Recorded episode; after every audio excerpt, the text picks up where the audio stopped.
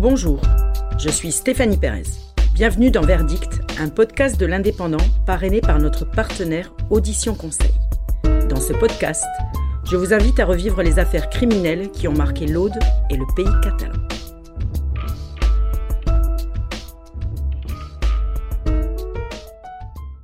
Dans ce troisième épisode, qui se passe à la fin des années 80 à Perpignan, je vous invite à revivre l'histoire tragique de deux frères, Pablo et Juan.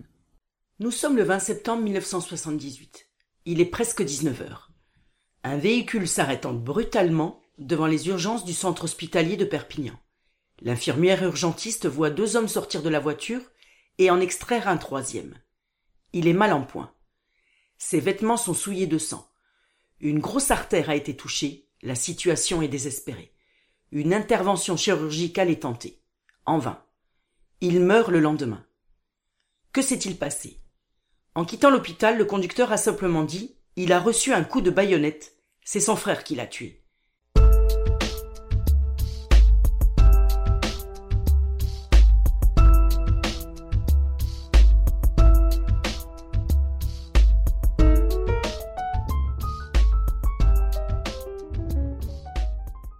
Mais qui est cet homme?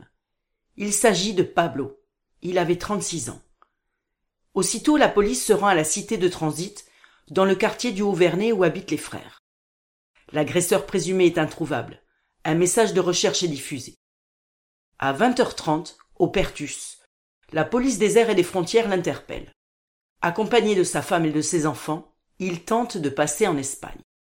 Il est placé en garde à vue. Que s'est-il passé?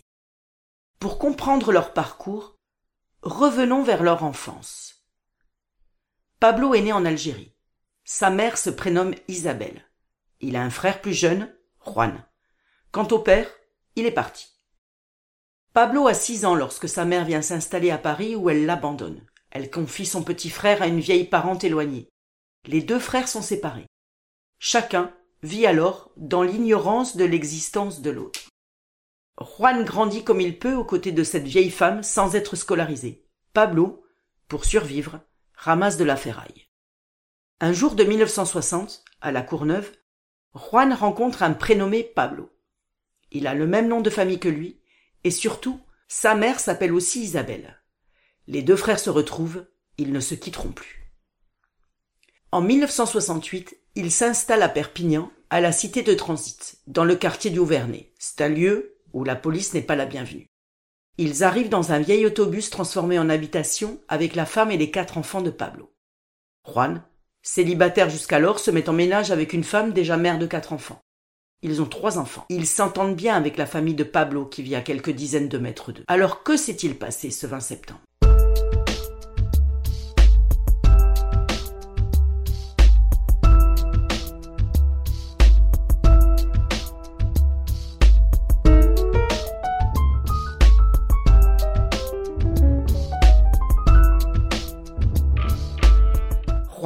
Livre sa version aux enquêteurs. Il y a encore quelques mois, il s'entendait bien avec son frère.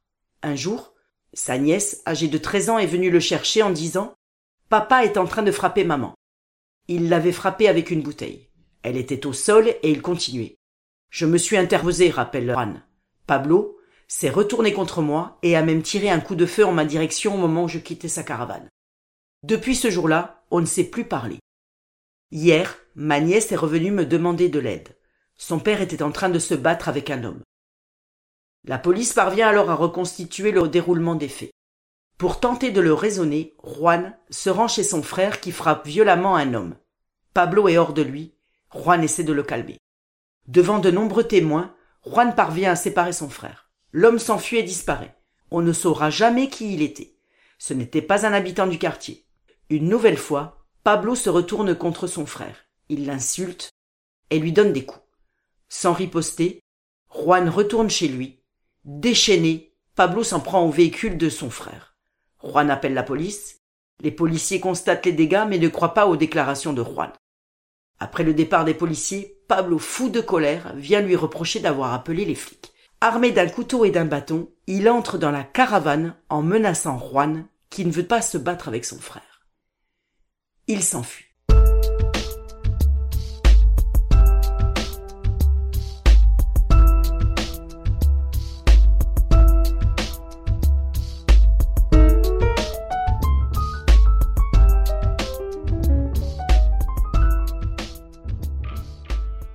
Pablo le poursuit sous le regard des dizaines de voisins. Juan chute et ramasse un morceau de fer pour se défendre. Il tente de rentrer chez lui. Adossé à la porte, il esquive un coup de couteau. Juan se défend en portant un coup avec le morceau de fer avant de s'enfuir. Pablo le poursuit, puis il s'effondre. Malgré les nombreux témoins, seules cinq personnes, dont la veuve de Pablo, acceptent de répondre aux questions. Leur version ne diffère pas vraiment de celle de Juan, sauf sur l'arme du crime. Les médecins légistes affirment qu'il s'agit d'un instrument pointu, peut-être une baïonnette, mais en aucun cas un morceau de fer, parce que la plaie est franche et sa profondeur, 15 à 16 cm, importante. Le 11 décembre 1980, une reconstitution est organisée. Aucun des témoins n'a répondu à sa convocation. Une foule composée de deux clans hostiles, prêts à s'affronter, empêche le déroulement de la reconstitution. Face à l'agressivité de la foule, magistrats, avocats, greffiers et policiers battent en retraite. Le procès s'ouvre un 24 septembre dans une atmosphère particulière. La salle d'audience est comble. Il y a d'un côté ceux qui soutiennent l'accusé et de l'autre ceux qui soutiennent la famille de la victime. Les témoins convoqués ne sont toujours pas là, mais il y a dans la salle beaucoup de ceux qui avaient assisté au crime. Le président de la cour d'assises parvient à faire représenter par la force trois des quatre témoins. L'accusé, assisté d'un interprète, s'exprime dans un français approximatif. Les trois témoins qui n'avaient pas dit grand-chose d'important avant le procès parlent alors dans un mélange de français, de catalan et d'espagnol volontairement incompréhensible. Il faut dire qu'il y a des centaines d'oreilles des deux camps, attentives au moindre débat. Pour le ministère public, Juan peut bénéficier de l'excuse de provocation. Juan n'a jamais été condamné. Il s'agit d'un homme travailleur et calme, qui aimait son frère, sa seule famille. Il avait consacré sa vie à tenter de le protéger, de sa propre violence. Comme ce soir-là, Juan n'avait fait que se défendre. Le ministère public requiert une peine modérée de quatre à cinq ans de prison, sachant que l'accusé était incarcéré depuis vingt-cinq mois. La défense demande son acquittement en faisant référence à l'affrontement de Cain et d'Abel dans la Bible. Juan c'est Abel qui, au dernier moment, ne voulant pas mourir, a tué Cain. La cour d'assises condamne Juan à vingt mois de prison, moins que la durée de sa détention provisoire. Le lendemain, dans l'Indépendant, il est écrit C'est comme un acquittement qui ne veut pas dire son nom.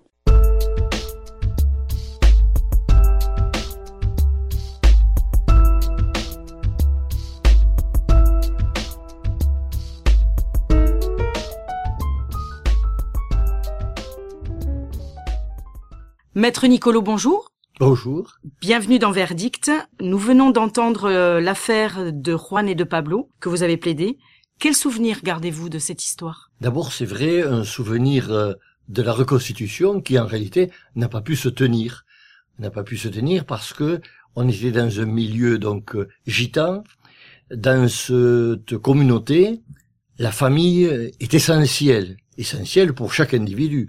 Donc il y avait une victime avec une famille et des amis, et un auteur avec une famille et des amis qui donc ce jour-là était sur place, s'affrontaient au moins du regard, s'invectivaient, et les témoins n'ont pas pu témoigner puisqu'ils ne sont même pas venus. Il y a eu donc des agressions, à tel point qu'à un moment donné de cette tentative de reconstitution, la femme de la victime a craché en direction du groupe en face et le crachat avec le vent a été rabattu sur le juge d'instruction qui a eu sa veste maculée.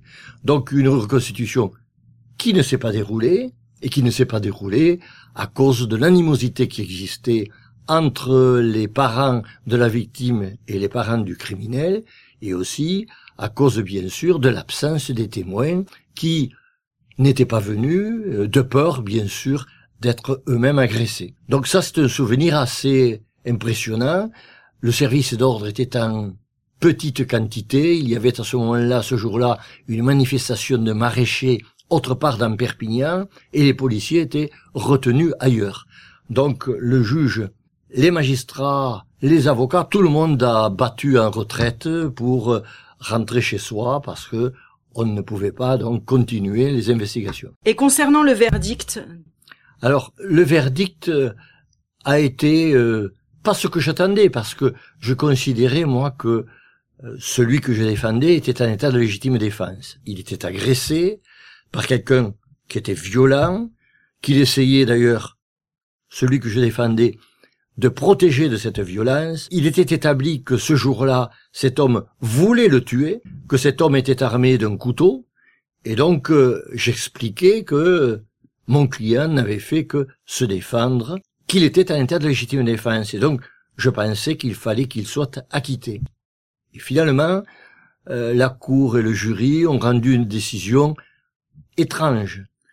Au lieu de l'acquitter, et s'il n'était pas en état de légitime défense, de le condamner à une peine sévère, ils l'ont condamné à une peine inférieure, puisque c'était 20 mois, à la détention provisoire que celui-ci avait effectuée. Le lendemain, dans l'Indépendant, le journaliste vedette de ce journal, René Grandot, à l'époque, qui avait suivi le procès, a écrit « C'est un acquittement qui ne dit pas son nom ». Effectivement, condamner quelqu'un à une peine inférieure à la durée de la détention provisoire effectuée, c'est effectivement au moins considérer que cet homme ne méritait pas d'être en prison aussi longtemps. Et à l'énoncé du verdict, vous vous souvenez de l'atmosphère dans la, dans la salle? Alors, euh, je pense que ceux qui étaient dans la salle n'ont pas très bien compris le verdict. Mais avant le verdict et tout au long de ce procès, il y a eu une animosité énorme, parce que la salle était divisée en deux, en deux clans. Il y avait ceux qui, bien sûr, défendaient la mémoire de celui qui avait perdu la vie, puis ceux qui étaient pour l'accuser. Et donc, euh, il y avait une atmosphère un peu inquiétante, ce qui fait que les témoins, qui n'étaient pas venus non plus, mais que le président avait fait quérir par les services de police, ont fait exprès de témoigner en un mélange de français, de catalan et d'espagnol pour qu'on ne les comprenne pas.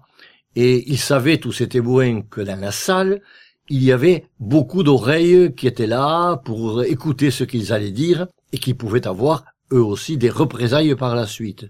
Donc une atmosphère tendue tout au long du procès. Merci maître Nicolou. Avec plaisir. Merci d'avoir écouté Verdict, un podcast produit par l'Indépendant. À bientôt pour une prochaine affaire.